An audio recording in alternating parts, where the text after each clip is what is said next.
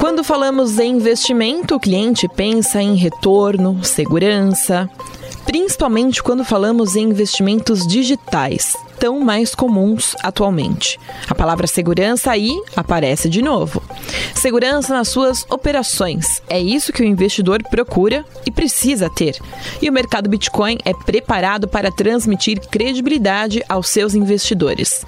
Então hoje eu vou conversar com o Head de Compliance e Relações Institucionais do mercado Bitcoin, Bernardo Surur, sobre o código de autorregulação. Tudo bem, Bernardo?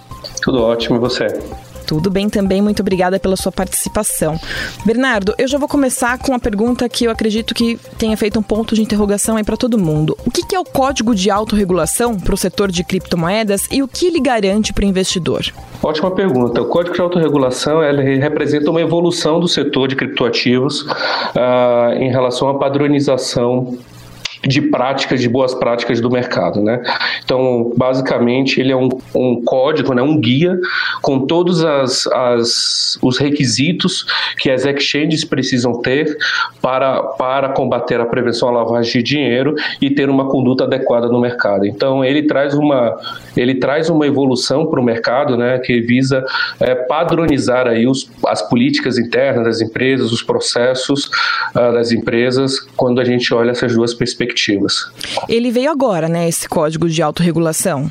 Ele veio agora. Ele é um código recente, nós estamos discutindo ele uh, dentro ali da Bicripto, né, que é a associação que nós, nós nos reunimos para poder fazer esse debate. Nós estamos discutindo ele há mais de um ano, né, uh, estabelecendo ali o que, que, seriam as regras necessárias né, para que, que nós pudéssemos colocar essa régua uh, e padronizar esses procedimentos. E por que, que ele é importante para a gente? Né? hoje existe um, um vácuo regulatório nesse sentido, né? Hoje nós não temos uma regulação que trata é, explicitamente ou especificamente sobre as operações de criptoativos, né, algo como um IP ou algo como uma instituição, como o mercado financeiro normalmente tem. Uhum. Então a intenção de nós juntarmos ali foi justamente é, fechar um compromisso entre as empresas e o mercado Bitcoin tem importante processo nesse, nessa elaboração e nessa construção, que é justamente a gente fechar ali um, um acordo sobre todas as práticas que nós queremos é, colocar no mercado, que nós queremos padronizar no mercado. Então, é um compromisso do setor privado, dos, dos participantes ali da Bicripto, em cumprir as melhores práticas de prevenção à lavagem de dinheiro e conduta. Você falou sobre a participação do mercado Bitcoin. Qual foi o papel do mercado Bitcoin nesse desenvolvimento para a criação desse código? É, o, o, papel do mercado Bitcoin começa lá atrás, né, quando ele passa, ele vê a necessidade de organizar o mercado, de pelo menos ajudar na organização do mercado aqui no Brasil nesse sentido. Ele passa, a, ele, junta, ele se junta com outras, com outras empresas do setor e funda a Bicrypto, né? Então, o mercado Bitcoin lá atrás, lá em 2017, foi um dos idealizadores dessa associação.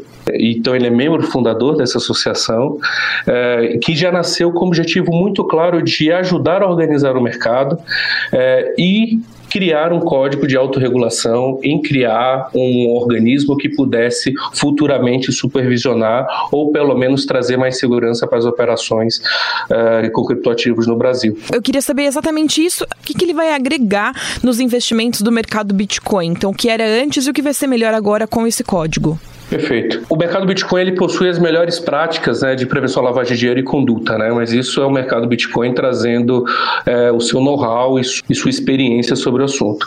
Esse código traz, mostra exatamente que nós não estamos só implantando é, uma coisa que é apenas nossa, mas que também está sendo expandida a todo o mercado e está ajudando o mercado como um todo.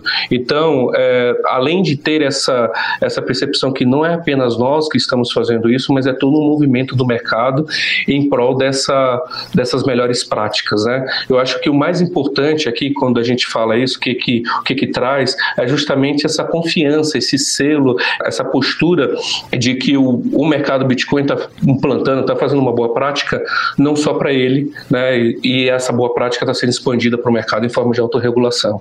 Então, é, quando a gente fala então da construção da autorregulação, esse foi o papel que o mercado Bitcoin teve em ajudar em toda essa construção, em poder uh, justamente em, levar um pouco do que nós construímos aqui em termos de boas práticas, em termos de combate a ilícitos, de, de confiança para os nossos clientes a todo o setor. E futuramente nós entendemos que isso vai ser um importante mecanismo de supervisão do próprio mercado, né? Então, trazendo não só segurança hoje, mas também uma segurança futura, um selo futuro dessa, dessas operações. E esse código, ele vale para todos os tipos de investimentos do mercado Bitcoin? Ele está implantado em todos os investimentos, ou seja, é, a pessoa que for investir tanto em criptomoeda quanto Pax Gold, consórcio, precatório, enfim, todos os tipos de investimentos do mercado Bitcoin, as pessoas já podem contar com o código de autorregulação, os investidores. Perfeito, exatamente. O código de autorregulação, ele está inserido em nossa governança, né? Então, em todos os em todos os produtos que nós oferecemos, em todos os tokens e todas as negociações, a nossa governança está inserida, a nossa governança faz parte e ela orquestra todos esses processos. Então, quando a gente fala hoje do código de autorregulação, qual a segurança que ele traz e qual produto que ele traz, ele traz a segurança para o mercado Bitcoin, ele traz a segurança para todas as operações realizadas no mercado Bitcoin e para todos os produtos oferecidos pelo mercado Bitcoin. E onde que o investidor pode ter conhecimento sobre esse código, sobre o, o que consta nesse código? O código ele está disponível na internet, né, para todos que quiserem Já está é, disponível, então. acessar. Então. Sim, o código está disponível desde 17 de agosto, que quando foi feita a sua publicação. É, se acessar www.apicrypto.com.br, lá tem um link autorregulação. É, está acessível tanto o código de autorregulação quanto um manual de prevenção à lavagem de dinheiro e financiamento ao terrorismo, ambos assinados é, por todos os representantes, juntamente com compromisso em atender aqueles requisitos e regras. E ele já está fechado ou tem alguma melhoria ainda para ser feita nesse código, Bernardo? Melhorias sempre, sempre possuem, né? Então o mundo é dinâmico e essa é a primeira versão do nosso da, dessa, dessa autorregulação. Ela está bem alinhada com nossas, com nossas práticas, com nosso com o mercado como ele está constituído hoje, né?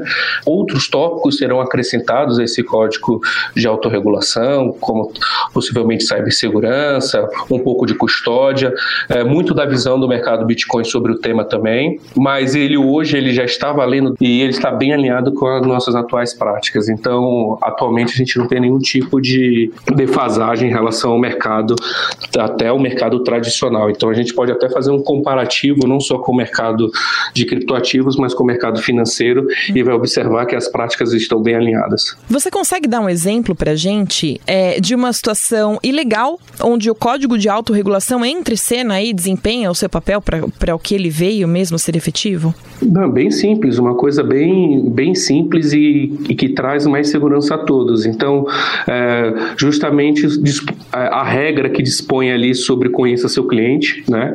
Então, ele estabelece isso no código de autorregulação, que é um conjunto de regras ali que as, as empresas, assim como o mercado Bitcoin possui, que tem que pedir de informações aos seus clientes e a monitoração dessas operações, né?